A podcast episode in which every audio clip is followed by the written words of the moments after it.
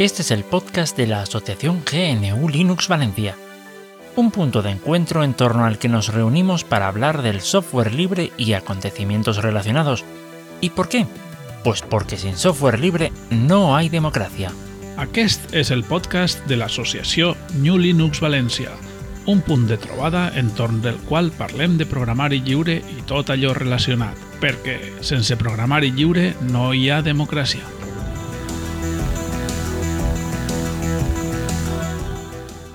Hola, bienvenidos otra semana más al podcast de Linux Valencia. Siete días después de la última vez, que fue el 2 de marzo, hoy 9 de marzo, tenemos con todos nosotros, como siempre, ya esto va a ser una racha de meses, ¿no, Tarak? ¿Cuántos meses lleva ya de racha? Esto es increíble. ¿Cómo estás? Sí, lle- llevo, llevo bastante tiempo ya sin, eh, sin perderme un podcast. Ni uno, ¿eh? Ni uno. Perdí yo uno por noviembre y que yo sepa, desde que retomamos en este verano, después de verano, los podcasts, no has fallado ni uno. Bueno, ¿cómo va la cosa?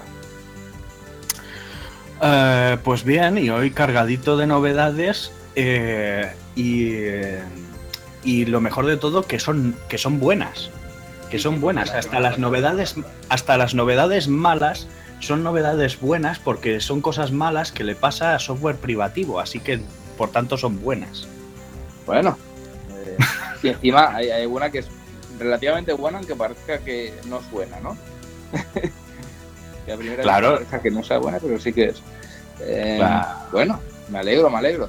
Si quieres, empezamos por esa que acabo de decir ahora, que parece que no es buena, pero no es tan mala. Por la Discord. Vale.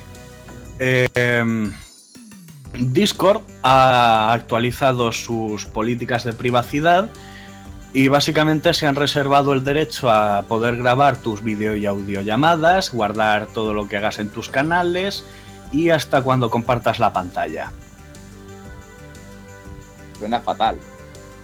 Que suena fatal. Pero reconozcámoslo, cualquier cosa que sea un eh, que sea echarle echarle arena encima a, Discord, a mí me parece guay. Entonces, bueno, am, no sé, también está el hecho de que de todas las posibles ocasiones en las que se puede aducir proteger a los menores de depredadores sexuales, eh, Discord parece ser que es como en la que más aplicaría el tema. Porque tócate los huevos. Claro, Discord es la aplicación que utiliza la gente muy jovencita, tanto para videojuegos para, como para seguir, para todo. Es una Mm. aplicación que nunca la han entendido, la he instalado varias veces, pero nunca la han entendido. Y la utilizan mucho menores, claro. Luego ahí la, los depredadores, pues ya sabes lo que pasa. Eh, No voy a justificar que se grabe todo, evidentemente, pero bueno, eh, la verdad es que si eso ayuda a las, a las autoridades y no se meten con otro tipo de acciones, yo por mi bien. Pero ya sabes lo que pasa siempre, ¿no, Tarak? Ahí está, que, que, lo, que aducen lo que aducen y lo usan para lo que lo usan. Pero, en fin, a mí, a mí me, da, a mí me da exactamente igual.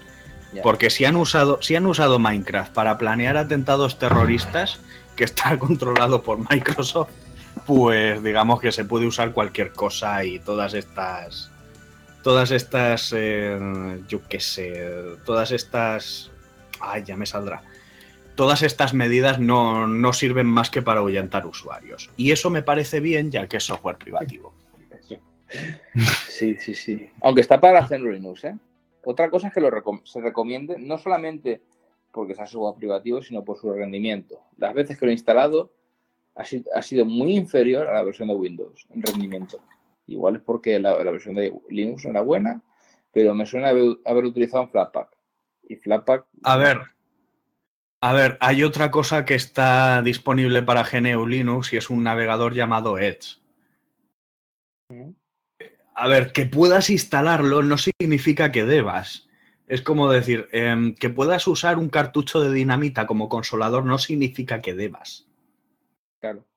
Es una Simple- comparación un poco extrema, pero sí. sí, sí. Eh, no, no, no utilices consolador, dinamita como cons- consoladores. Tampoco consigas dinamita porque es bastante ilegal. En cualquier caso, eh, lo de Discord, bueno, no recomendamos utilizar Discord, utilizar otras plataformas, pero si tenéis que utilizarla, pues mira, eh, es lo que hay. En fin, yo quiero hablar de una cosa también, ya que estamos, vamos a subir un poquitín las noticias para bien, para, para mejor, ¿vale? Eh, resulta que hay una hay un, una página web que yo estaba buscando desde, hace tiempo que se llama Linux Command Library, o sea, la biblioteca de los, de, los comandos de Linux. Comandos que se podrían llamar instrucciones, pero vamos a dejarlo en comandos, que todo el mundo estamos acostumbrados. Tiene aplicación para Android, pero lo que me, me pareció muy interesante es la, la página web. Tienes eh, comandos de una línea que te explican cómo buscar, no sé, eh, utilizar último comando, te enseña cosas básicas del sistema. Tienes una parte que es eh, información del sistema para ver el uso de la CPU, el tiempo que está encendida la, máquina, em, la MAC address, la, dirección MAC del Bluetooth, por ejemplo, o, o los interfaces de, red. Esas son cosas que se utilizan bastante si eres un poco curioso. Eh, también te permite edición de vídeo por, comandos, todos de comandos, eh, juegos de terminal. Muy, muy entretenido, la verdad. Y es una cosa que yo estaba buscando desde hacía, bastante tiempo. También te enseña a utilizar BIM, Emacs, Nano, Pico y Micro. Eh, las cosas más básicas. Que realmente con BIM y con Emacs podría hacerte manual, pero he de decir que está muy, muy bien, eh, ¿cómo se dice? Eh, resumido. Digamos que es una, es una línea por cada cosa. No es como el manual de EMAS, que te, lo tienes que leer cada vez y cada vez y cada vez, o de BIM, que te lo lees. Aquí te pone exactamente qué hace cada, cada combinación o cada letra. Em, también tiene para el Git, que es una aplicación muy utilizada y te explica lo básico, que a mí me hubiera venido muy bien porque me anda que me hubiera metido yo en páginas eh, para buscar todo esto. Luego, en la terminal, cómo copiar eh, texto, cómo pegarlo, pero no en terminal de Genome o terminal de XFCE, no, no, en terminal, terminal, sin ningún tipo de X, ni, ni vuela, ni rollos.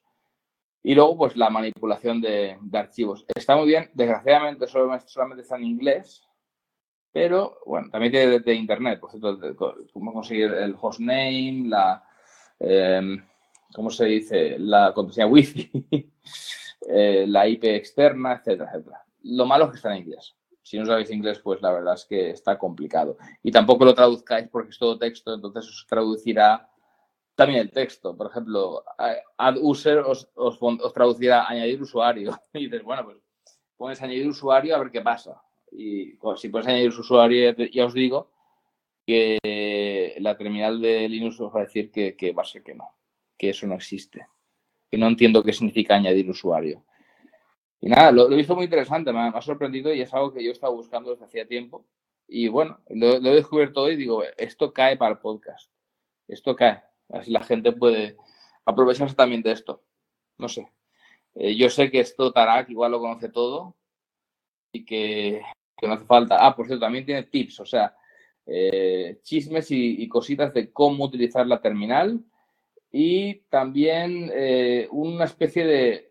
Te pone una lista de comandos, no sé cuántos son, parece una gran cantidad, tú te metes en el comando, yo qué sé, comando reset, y te ponen los, las, las dos, te pone TLDR, que es, en inglés se, se, traduciría más o menos como vamos al grano, y te pone simplemente reset o reset Q, que es para que te muestre la terminal, o, o por ejemplo, el, a ver, hay uno que era muy interesante. Vamos a poner si es el RM, que es un comando muy utilizado. RM, a ver, eh, espérate un momento. RMN no. M, perdón, a todos los oyentes. No sé por qué no me lo ha buscado. Perfecto. Eh, el comando, a ver, hay un comando que se llama Vegeta. Ostras, qué curiosidades de la vida. Eh, el comando TTY, por ejemplo, para esta solamente te pone uno. El que está buscando ya el RM, que es el más utilizado o de los más utilizados que hay en esta en GNU Linux, que significa que es para borrar. Y ese, a ver, RF, RM. te metes y te pone pues borrar archivos, borrar recursivamente, borrar también forzándolo. Recursivamente significa carpetas, básicamente, y lo que hay dentro de la carpeta. Remover, eh, eliminar interactivamente, eliminar interactivamente y a la par, a, la par que, se, que sea modo verboso. O sea, una serie de, opciones que te permiten a ti como usuario pues aprender cómo, se, cómo funcionan los, los comandos básicos. Esto, el, desgraciadamente, en comparación a OpenBSD, en GNU Linux está los manuales un poquitín, que si no, si no has nacido listo o no sabes utilizar el, comando en cuestión, no vas a entender cómo se, utiliza. Y eso en OpenBSD no, pasa y aquí en esta página web tampoco pasa porque te lo explica todo. Por ejemplo, eh, RMR, eh, borrar recursivamente un directorio y, todos sus subdirectorios. Ostras, claro, ya, ya sabes esto, ¿no? Eh, RM-RF, que es muy utilizado y no debería utilizarlo tanto. Forzar eh, borrar un directorio sin que te muestre la confirmación o, que te muestre eh, mensajes de error. Y así constantemente. Está muy bien. Recomendado, estará en la descripción eh, Linux Command Library, biblioteca de comandos de Linux. Muy recomendable. No sé. ¿La has podido abrir, Tarak? ¿La has querido abrir? Sí, sí, la... le eché un vistazo antes cuando me la compartiste. Y la verdad es que me ha gustado, me ha gustado bastante, es, eh, es útil. Lo que no he podido mirar es si hay alguna forma de descargarlo. Aparte de usar HTT Track o VG o algo por el estilo. A ver si tienes tu querida, tu teléfono Android, está en la F-Droid y en la Play Store también. no, no sé de qué me estás hablando. Eh, la verdad es que no sé, no sé cómo puedes descargar una página web girando la girando la, rueda esta de los números y además cómo la vas a ver. Eso solo tiene un micrófono y un altavoz. No sé. Tienes, de hecho, la aplicación. No, no, la web no está, pero tienes la aplicación de Android para eh, en GitHub. Lo que pasa es que no sale. Solamente es la aplicación, desgraciadamente. Te, te, te toca utilizar wget recursivamente. Punto y la página web. Desgraciadamente. Pero bueno. A ver, lo, que no me gusta de esa, de esa opción no es, eh, no es tener que usar una instrucción en línea de comandos, eso es, eh, eso es pan comido. Sino el hecho de, que, de tener que abrir un navegador web cada puñetera vez que quieras meterte, en, que consultar la documentación.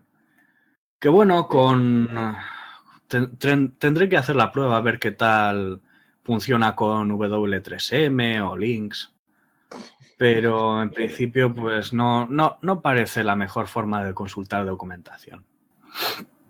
Evidentemente, pero es lo que estaba diciendo antes. Desgraciadamente en GNU Linux nos podemos lamentar mucho, pero la documentación no le llega a la punta de, las zapatillas a, esto, a, OpenBSD. OpenBSD, ah, tú puedes vivir offline y saber cómo utilizar el sistema. Sí, sí, totalmente. Es una, es una maravilla la documentación que lleva encima. que de hecho, eh, eh, eh, trasteando un poquito con Geeks SD, me he dado cuenta de que también te trae bastante, en fin, que puedes, por así decirlo, instalar bastante documentación con los paquetes. ¿De cuál hablas, perdón? ¿Con, ¿De qué? ¿BSD? Geeks. Geeks. Ah, Geeks. Sí, es, exacto. Correcto, ah. que de hecho esa... Mira, voy a hacerla mi, mi, siguiente, mi siguiente noticia. Esta vez en el Malus Maleficarum. Y es que, eh, cortesía de nuestro querido Víctor HCK, em, hay una entrevista a un colaborador en el desarrollo de Geeks que pues bueno, explica bastante bien qué es lo que tiene de bueno este, este, este gestor de paquetes y distribución en general. a ver, eh, yo no es la primera vez que uso, eh, que uso Geeks y lo cierto es que ya he trasteado con ella antes y me había documentado, pero eh, tal como lo explica, hasta yo me he enterado de algunas cosas nuevas. Entonces, además hay otra cosa que es genial, porque XSD es, em, está basada principalmente en código fuente. Mm. Pero al mismo tiempo no es el dolor de muelas que es, eh, que es eh, Gentoo para, para, en fin, para mantenerlo configurado. Porque, bueno, a ver, ¿cómo decirlo? Portase eh, o Portage o Portage o como diablo se pronuncia, es un gestor de, de paquetes muy potente, pero bastante rebuscado. Entonces, bueno, yo, de- yo prefiero con mucho el gestor de paquetes Geeks o los ports de, de, BS de eh, FreeBSD y OpenBSD. Am, Sí, son bastante más. Bueno, al final y al cabo son compilaciones, y, pero son mucho más rápidas. El, ¿Cómo se dice? Los, los ports de OpenBSD y FreeBSD se compilan solos. O sea, y te sale una. una ¿Cómo se dice? Una, una, ventanita, una ventanita diciéndote: ¿Quieres instalar este programa? ¿Te hace ilusión? Dice: ¿Y este otro programa lo querrías instalar? O sea, te lo pone todo de A ver, interactiva. Sí, pero al mismo tiempo a la hora de, configurarlo, pues eh, Portas tiene la, la ventaja de que te da un montón de herramientas para dejártelo configurado. Pero claro, al mismo tiempo, te, digamos que te exige que te tomes ese tiempo para preparar la configuración de cómo quieres el sistema. Entonces, eh, conseguir el mismo grado de personalización con los ports de BSD es, en mi experiencia, un poquito más eh, complicado. En ese sentido, Geeks, la gran parte de la gracia que le encuentro es que te permite, eh, que te da mucha potencia de personalización, pero de forma opcional. No te exige que, que te dediques a, a ajustar cada puñetera tuerca del sistema antes de, antes de lanzarlo. Y eso la verdad es que me gusta. Sí, sí. Qué Es decir, que, que la libertad de elección sea una opción, no una obligación. Porque eso es, eso es lo que me encontraba, que por ejemplo, Arch se me hacía muy cuesta arriba, precisamente por eso, porque te obligaba, pues si querías hacerlo desde cero, a, a configurar eh, demasiados parámetros. Lo mismo con eh, Gentoo y tal, ¿no? Fin. Bueno, a Arch, sinceramente, lo único que te obliga es a hacer tus particiones y dos, tres cosas. No tiene más complicación. No, y Eh, si quieres y, y si quieres lanzar la instalación mínima, pues también hay que darle muchas. ah, eh, en fin, que te obliga también a tener mucho cuidado con ciertas cosas. No, no te ofrece esa serie de, mm, de opciones predeterminadas que igual sí tendrías más eh, accesibles en otras distros. Por ejemplo, si tú te instalas eh, un Debian o un Debian netinstall, eh, digamos que de install tal cosa y te instala todas las dependencias. Luego ya si quieres puedes ir eh, recortando por aquí o por allá. Ah, con Arch es un proceso mm, obligatoriamente más manual. Mi experiencia con los Arch es que hacen lo mismo exactamente que Apete en ese aspecto. Funcionan muy, muy bien. Pues Ok. igual habrá sido mala suerte mía. Ha cambiado. Y te puedes probar si quieres Artix. Bueno, eh, yo, estoy, yo estoy muy contento con Geeks. Eh, para aquellos que quieran eh, o que necesiten el, el kernel normal y no Linux libre, pues también se puede hacer. No es difícil. Ah, y bueno, en fin, pasamos a la siguiente.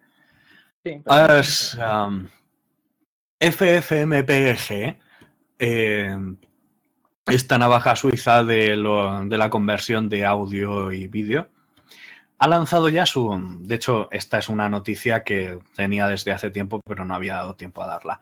Ha lanzado ya su sexta versión. Y entre las novedades es que trae soporte para renderizar el formato eh, AV1 mediante el códec privativo en vez de NVIDIA. Que bueno, am, honestamente prefiero que prefiero que, en fin, que si tuviese que tirar de Nvidia, poder usarlo en un sistema mayormente libre que en uno completamente privativo. Pero por el otro, sí. Pero por el otro lado han ampliado también el soporte y eh, creo que lo han optimizado también un poquito para el competidor de este mismo codec privativo, que es VAPI. Y también trae soporte mejorado para RISC-V, lo cual, eh, pues de nuevo, se agradece. Porque los problemas que tenemos con Intel y AMD son, eh, en cuanto a procesadores, son eh, muy difíciles de solventar. Básicamente, sí. Ah, y bueno, em, siguiendo con la eterna lucha por por, eh, porque nuestro hardware nos pertenezca, pues está Corboot intentando dar una BIOS libre para cuantas más, cuantos más ordenadores em, sea posible. Y en este caso, pues han estrenado soporte para la ASRock B75M ITX. Que pues bueno, ah, es, es, una placa que cuando la vi me pareció bastante decente. Es de estas así de del formato más pequeñito que te sirven para montarte mini PCs. Ah, solo tiene dos slots de RAM, pero si no recuerdo mal, a ver, ¿hasta cuánto podía ponerse?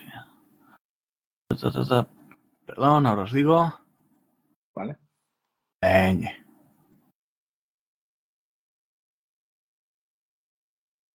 una pausa de suspense.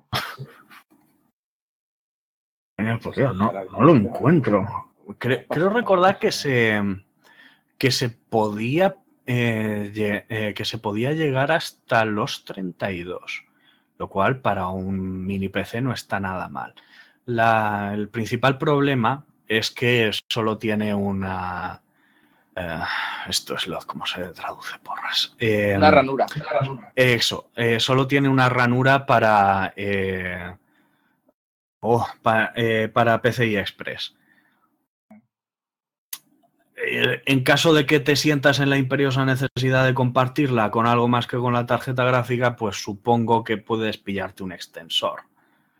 Pero bueno, honestamente no veo muchos no veo muchos ordenadores modernos que tengan pinchado algo más que no sea la, tarjeta gráfica, la verdad. Bueno, ahora, mismo también existen muchos ordenadores que meten Ethernet, ¿no? Aparte de la, gráfica y de sonido. A ver, sí, pero no, pero a ver, las tarjetas, el, el puerto Ethernet y la tarjeta de sonido ya van incluidas en la propia placa base. Igual que los puertos USB y tal. Que por cierto, otra cosa que me resultó muy curiosa viendo esta placa es que tienen un, eh, que tienen un puerto SATA. Ahí junto a los. Eh, sí, sí, eh, pero, pero junto a los puertos USB tienen ahí en rojito un SATA. Al lado del HDMI, el VGA, el DVI, y todo eso, el Ethernet, los USB, un puerto SATA. Eso para los me resultó computing, ¿no?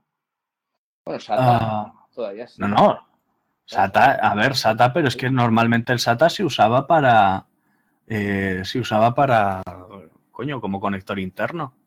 Sí. Y tiene, y tiene cuatro puertos eh, SATA, pero tiene ahí. Ostras, me, he confundido. Pensaba que hablabas de AGP.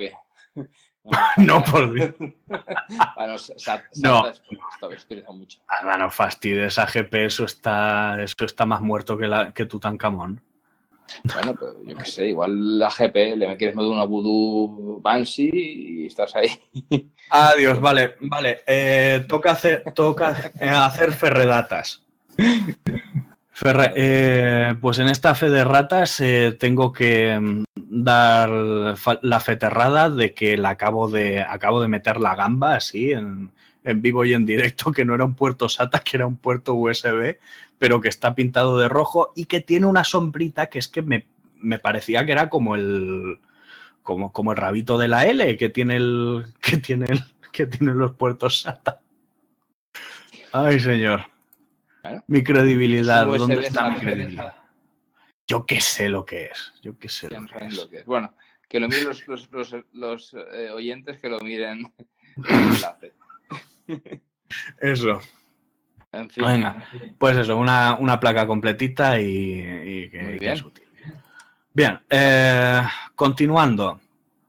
Ah, ta, ta, ta, ta. Sí, la versión de Wine para ARM y Power 9 regresa de entre los muertos. Vale, ¿por qué es esto noticia? Pues muy sencillo, porque estaba muertísima. Estaba muertísima. Hacía un montón de tiempo. Perdón, hacía un montón de tiempo que esta versión de Wine no recibía ningún tipo de soporte, actualizaciones o lo que fuera. Y ya vuelve a estar en desarrollo activo. En fin, es, eh, eh, eh, es, es bueno que no. Es bueno que, que el tema de esta. Entre grandes comillas, emulación vuelva, vuelva a estar disponible para ARM. Porque, bueno, Em, Pero una pregunta, eh, eh, ostras. Bueno, sí, hay programas que están en RM, ciertamente, pero ahora mismo, claro, si tuvieras un Linux, una versión, un GNU Linux que estuviera en- con ARM, no podrías utilizar Wine de 32 64 bits x86, ¿no?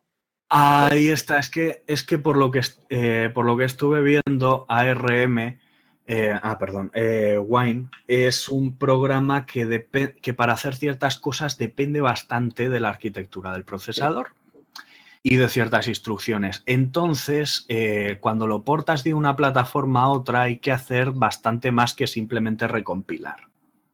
Sí. Necesitas una versión diferente del programa.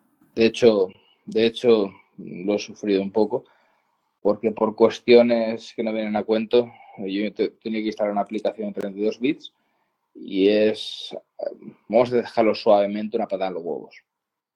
Porque te, te obligan a, a- a habilitar 32 bits, a instalar tonterías de 32 bits, eh, módulos. ah, Es, es horrible, es horrible. Y no me quiero imaginar un tipo con ARM, eso ya debe ser, bueno, eso es lo siguiente. Y bueno, eh, me parece muy bien. ¿Y Power 9 qué es eso exactamente? Eh, la arquitectura de IBM Power, que en su última versión es también abierta y libre. Así que Bueno, es, es- bueno. ¿no? Eso es bueno. Ajá. Que, que Wine esté para más plataformas y que de esa manera la gente que utilicemos con otras plataformas, eh, pues podamos utilizarlo aunque sea una pata a los huevos. bueno, sigamos, Tara. que que Por cierto. La cosa se está mejorando, ¿eh? Cada, cada momento va subiendo Pues ahí. eh, ¿Lo vas a romper en algún momento o va a seguir esto para arriba? No, no, esto va para arriba, ya te digo. Hoy, nuevas, hoy todo buenas noticias, Hoy todo incluso las malas. Eh, por cierto, una cosa curiosa, la versión de Wine para ARM y Power 9 se llama Hangover, o lo que es lo mismo en inglés, en English Pit English significa resaca. Claro, por el vino. Me gusta, me gusta ese chiste. Claro. Un vino malo tiene una resaca peor. Ah, yo solo digo que mi primera borrachera y mi primera resaca en la vida fueron de Casalleta. Imagínate. Madre mía. Eso. Que, que tu primera experiencia con las resacas sea, sea de anís. Joder. Uf. Claro, que no, no- no estuviste bien el segundo día, ¿no? No, no. Vale. Además empecé, empecé en plan, "Nah, esto- pero, pero si no siento nada, esto no emborracha y de repente no. me voy a levantar y me caigo como una tabla. Bien. Ya tenemos título para el podcast. Borrache, eh, resacas de Tarak. Bien. Digamos. Bien, y ahora vamos con otra mierda para el cajón. Hombre, esta es la sección. Sí. Em, ¿Qué quieres que empezamos? ¿Con moda? ¿Con, eh, con herramientas o con, eh, o con ordenadores? Ordenador. Venga. va. Ordenadores, venga. Eh, Pine64 anuncia que lanzará su PineTab versión 2 este próximo mes. Muy bien. ¿Y ordenador cuándo? No, el, el Pinebook hace, hace bastante que, está, que estaba en su versión 2, ¿no? Ahí está el Pues problema, que es un... A ver, vamos a ser sinceros. El momento en el que el M1 de, de Apple esté 100% soportado, no me refiero que arranque, que ya por, por visto arranca. Pero que esté 100% soportado, ¡buah! eso puede ser una bestia.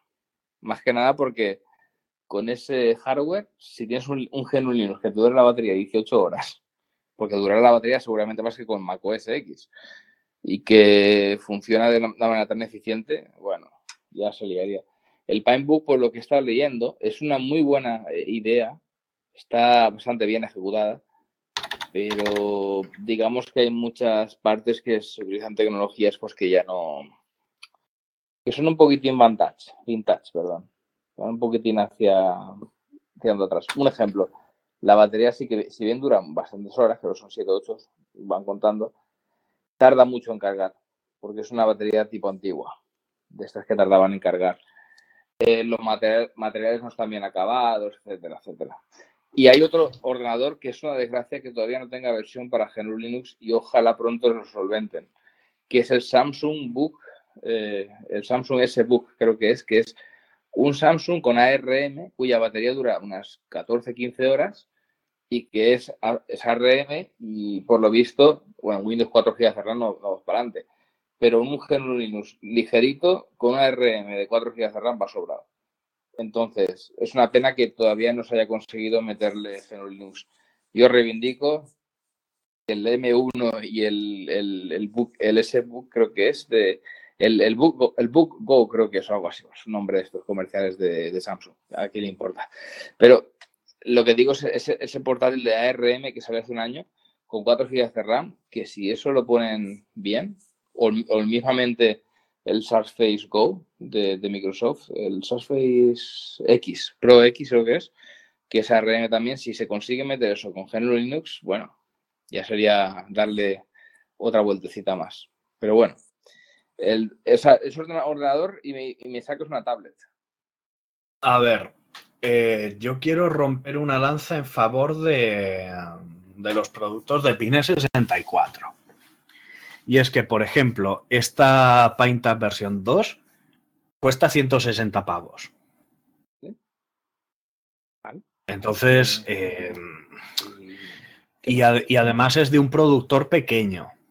Entonces, eh, vamos, tú tienes lo que pagas.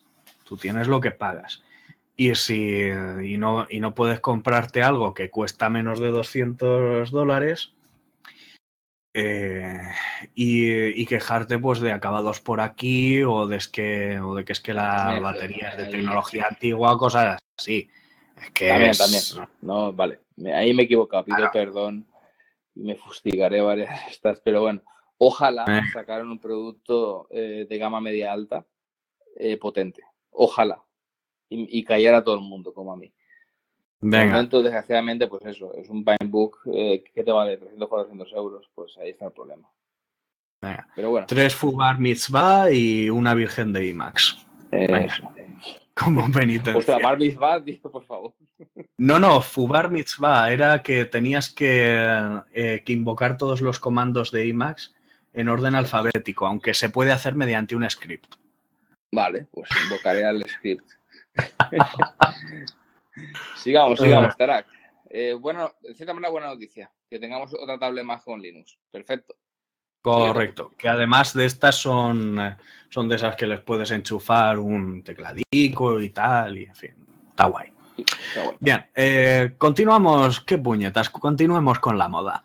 Eh, un, eh, un, artista y hacker ha, ha creado una capucha, eh, perdón, una sudadera, pues de esas con capucha y tal. La gracia está en que lleva dentro un, un circuito con LEDs infrarrojos y claro, tú cuando enchufas eso por la noche, pues la gente no te ve nada, la gente no, no ve nada raro. Pero las cámaras lo que ven es un pedazo de bola luminosa que, en, eh, que, envuelve toda, que envuelve toda tu cara y que pues no pueden ver nada. Eh, eh, te conviertes un poco como en las representaciones eh, islámicas de Mahoma y de, y de, algunos de sus seguidores que los ponen ahí con una llama en lugar de, ca de cabeza porque estaba prohibido pintarles la cara. Pues algo así. Algo así es, eh, es, como, es como una bola de luz, pum, que no deja ver, eh, que no deja que la cámara grabe tus rostros. Muy interesante. ¿Y esto, y esto uh tiene pinta de ser más, más baratillo que lo que hicimos, lo que dijiste la otra vez? De una cara rara, pintada, que. ¿Te acuerdas? Eh, a ver, es que eso es otra cosa. Es que eso es otra cosa. Eh, tengamos en la sudadera que ya con la. Con la. Sí, con, eh, con aquel. ¿Cómo decirlo? con aquel dibujo tan espantoso, porque era feo de narices, eh, lo que hace es que, la, eh, que, la, que una cámara con reconocimiento facial o con reconocimiento de siluetas o lo que sea, no sea capaz de detectarte. ¿Vale? Si hay un algoritmo buscando por personas, no te ve. Esto lo que hace es el equivalente a llevar una máscara la cámara te puede ver, te puede detectar, pero no es capaz de, grabar tu cara. Mm. Son cosas distintas. Además, mientras que la sudadera esta que decíamos, em, la, de la, de la, impresión raruna, funciona de día, esta funciona solo de noche. Ah, vale, vale. Claro. Es, en fin, cuando no hay mucha radiación infrarroja y de repente hay, pues, ¡pum! Lleva, llevas, llevas, enchufadas ahí como unas cuantas linternas eh, de luz infrarroja apuntándote a la cara y claro, ahí no, no, puede verlo. Es como si aún, es como si estás eh, tanteando en la noche, se te acostumbran los ojos y de repente te enfocan una linterna de estas policiales a la cara directamente. Se deslumbran, básicamente. Correcto, correcto. Interesante, interesante. básicamente solo saldría de noche, ¿no? Bueno, hemos tenido un pequeño corte con Tarak. Si quieres, Tarak, eh, pasamos de la moda y vamos al siguiente punto. Sí, eh, solo un último apunte. El mismo que ha diseñado esta sudadera, que el circuito, por cierto, es bastante fácil desmontarlo y apenas se ve nada eh, para poder lavarlo, se desmonta, repararlo, cosas así. pues ha diseñado una, una gorra de béisbol que por dentro lleva como una máscara que puedes eh, sacar y dejarlo caer delante de tu cara para engañar eh, a otros eh, sistemas de reconocimiento facial. Vale.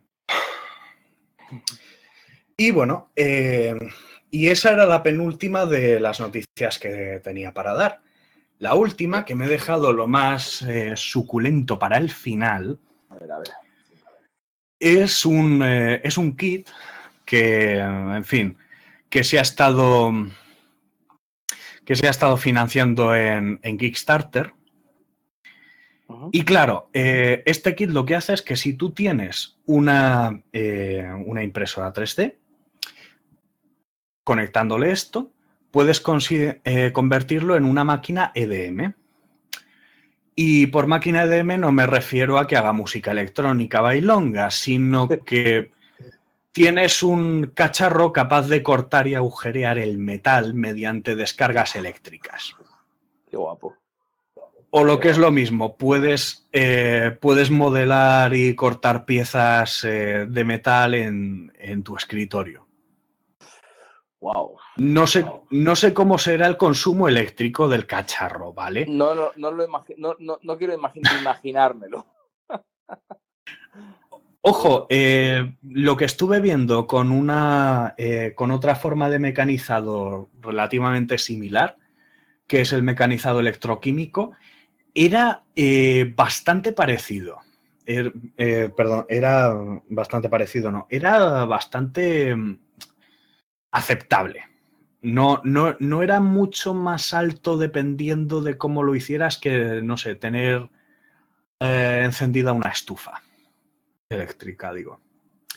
Otra cosa buena es eh, que, bueno, eh, es un proyecto de Kickstarter, a veces puede haber angustia porque no, porque no salga adelante. Bueno, la meta eran 5.000 dólares y van por 18.032 dólares. Y todavía faltan 23 días para que acabe el, el, la campaña. Así que esto está financiadísimo y ya veremos cuándo estará disponible para comprar. Esperemos que pronto y que, los, y, que, y que no gaste la electricidad que pensamos que puede gastar. sino casi mejor incluso hacer una fundición en casa. Oh, no, no, no, créeme, créeme.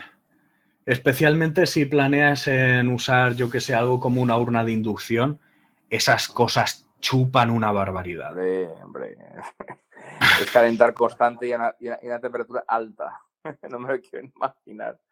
Es una A ver, la parte buena de las urnas de inducción es que, eh, digamos que el calor se, se co- se concentra mucho y, y solo usas la electricidad necesaria para calentar una Claro. cosa normal. No, no es como un horno eléctrico, es mucho más eficiente, pero aún Claro, así claro, es bastante electricidad la que Es, gasta. es- es un consumo intenso durante un periodo de tiempo pequeño.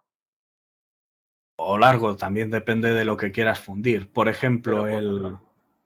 Eh, y, y es curioso porque, por ejemplo, el, um, una urna de inducción va a calentar muchísimo más fácilmente y con menos gasto energético eh, hierro que aluminio. Entonces, ahí está. Si, es, eh, si no es un material, si no es un metal que se ve afectado por un campo magnético, necesitas aumentar muchísimo la, eh, la, la- potencia del cacharro. ¿sí? Ostras, qué interesante. A ver qué tal sale ese eso, porque yo sé más de un socio de nuestra asociación que cuando lo vea, culo veo, culo quiero.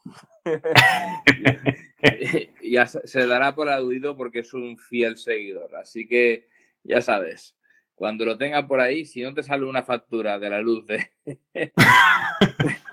Aparte de eso, será comprar el kit y luego unas placas solares, porque si no, no te va a dar la vida. En fin, eh, nada. O, Hemos acabado o- hoy. Ha sido un poquillín repaso de noticias buenas, para que luego digas Sí, que. Tarak solamente tiene cosas malas. Ahí está. no, no soy un pájaro de mal agüero, es que llevamos una racha puñetera. Pero Sí, sí, eh, yo voy a recomendar, yo voy a dar una idea que alguno que se compre uno de estos cacharros podría usar. Montad un gimnasio de estos que hacen, eh, que, que- que hacen spinning, ¿vale? Ponéis un montón de, de bicis Claro. estáticas, les conectáis una dinamo y que sean ellos los que os paguen la factura de la luz. Ostras, sí. Que os, que os paguen porque les hagáis sudar y luego encima os paguen la factura de la luz. A ver, Consumir eh, su- sus carnes grasientas. creo que la, el consumo. Eso habrá que mirarlo, ¿eh? De hecho, bueno, hay un artículo en una, en una revista, se llama Low, ¿cómo era? Low Tech Magazine, Oh, sí. que, que de hecho habla de cómo hacer una bici que, que genere, una bici estática que, que genere electricidad. Es delirante, pero a la vez es muy interesante. Y va de esto. Ya sabéis, entrepreneurs de la vida, hacer que vuestra gente, que aparte de sudar, os paguen y disfruten y adelgacen, consigan ser más eco-friendly y hacer que podáis tener una fundición de, eh, de metal para hacer vuestras cosas de metal, yo que sé, espadas o lo que sea. En fin, em, muy bien. Ya nos vemos la semana que viene y, y espero que la semana que viene seamos tan positivos como esta y no tengamos que dar noticias eh, tan negativistas, tan... Esperemos que el mundo vaya mejor, ¿no, Tarak?